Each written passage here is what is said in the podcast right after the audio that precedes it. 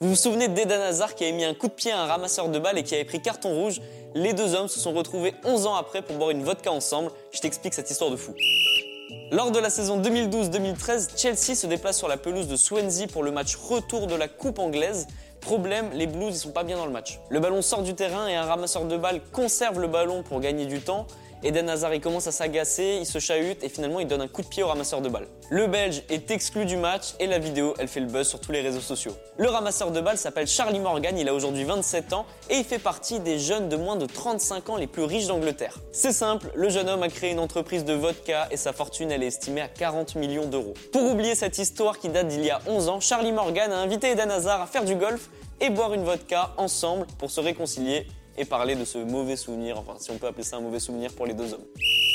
Les amis, rendez-vous demain, même heure, même endroit pour un nouvel épisode. Si ça t'a plu, n'hésite pas à t'abonner, activer la cloche, liker, commenter et surtout mettre 5 étoiles.